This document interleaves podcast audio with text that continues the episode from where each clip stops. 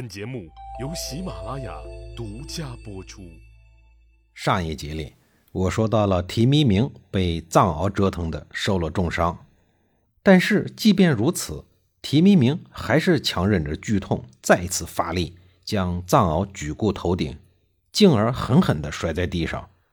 提弥明也顺势向前扑，两只膝盖正好压在藏獒的身上。藏獒被这一摔，顿时少了半条命。提弥明却不给他翻身的机会，又举起双拳朝藏獒的脑袋猛砸了过去。没多久，藏獒的脑门就开始往外渗血。在抽搐了数次以后，藏獒终于吐出了最后一口气，横躺在地上，变成了一具狗尸。提弥明站起来，护送着赵盾继续往外走。大殿中埋伏的三百多名武士已经得到了晋灵公的信号。潮水一样向提弥明和赵盾的方向涌来。提弥明用自己的身子挡在赵盾的面前，眼看追兵就要到跟前儿，提弥明咬紧了牙关。等到第一个人冲上来的时候，提弥明抡起了拳头就砸向了他，来人应声倒地。接着，提弥明又赤手空拳放倒了四五个人。随着上来的人越来越多，提弥明的体力也开始透支。眼神也出现了恍惚，武士们手里的刀接二连三地扎在了他的身上，鲜血犹如飞溅的火花从他身上四处飘逸。随着一口暗红色、有些粘稠的血从提弥明嘴里喷出的时候，他的身体终于再也无法支撑了，重重地倒在了地上。赵盾眼看着提弥明死在了自己的面前，可是他并没有时间悲痛。只能继续向前跑，一口气跑了十几里路，总算将杀手们远远地甩在了后头。赵盾这才勉强松了一口气。君臣之间的矛盾已经公开到兵戎相见，这轻视是没法干了。赵盾简单布置了一下后面的工作，主动流亡去了。当然啊，这个流亡是带着引号的。晋灵公准备对赵盾实施犬绝的计划失败以后。他很担心赵盾会带着人来对付自己，便四处派人打听赵盾的消息。后来他总算了解到赵盾已经出了国都，正沿着官道一路向西，看样子像是准备去别的国家避难，不打算再回晋国了。这对于晋灵公来说也算是一个好消息。虽说赵盾没有死，但至少已经离开了，今后是不会再来干涉自己了。他可以尽情地做自己想做的事儿。赵盾此举颇有点高风亮节的意味晋国上下真的以为他为了保命而放弃了权力。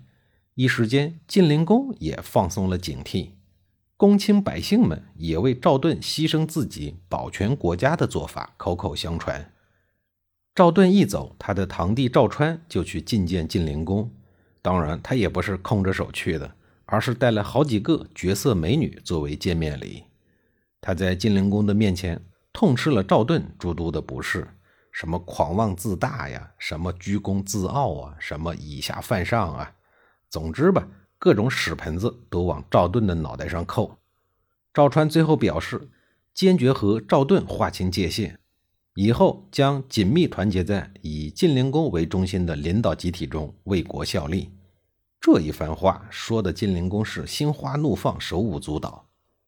见晋灵公挺上道，赵传接着说：“昔日啊，齐桓公年过六十，又新娶了六个老婆。而晋文公当年虽然流亡在外，也是逃了一路，娶了一路。您是大国之君，为什么不多选一些良家女子充实后宫，使名师教之歌舞，以备娱乐，岂不美哉？”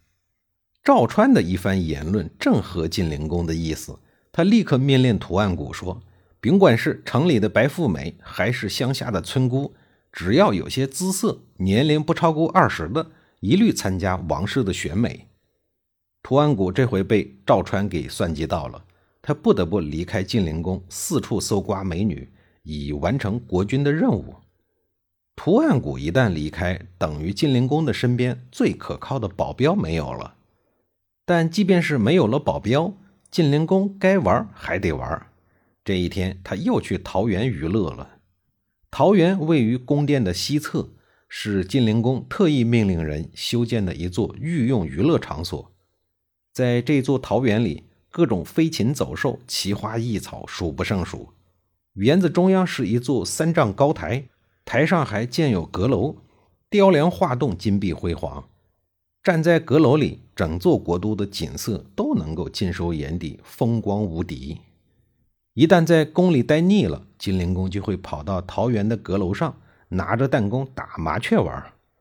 麻雀打腻了，就居高临下的往热闹的大街中、熙熙攘攘的人群中打，反正人很多，他就打哪指哪儿。无辜的百姓被打中后，鲜血四溅，奔头逃跑的时候，他就哈哈大笑，心里头感到十分的满意和满足。反正他就是这么一个恶俗的人。图案谷走了，赵川可不会错过良机。赵川将他的族人全部召集在一起。包括赵盾的两个儿子赵朔和赵括也在内。赵川对他们说：“你爹一心为国，却落了个背井离乡的下场；而国君只知享乐，弄得民怨沸腾。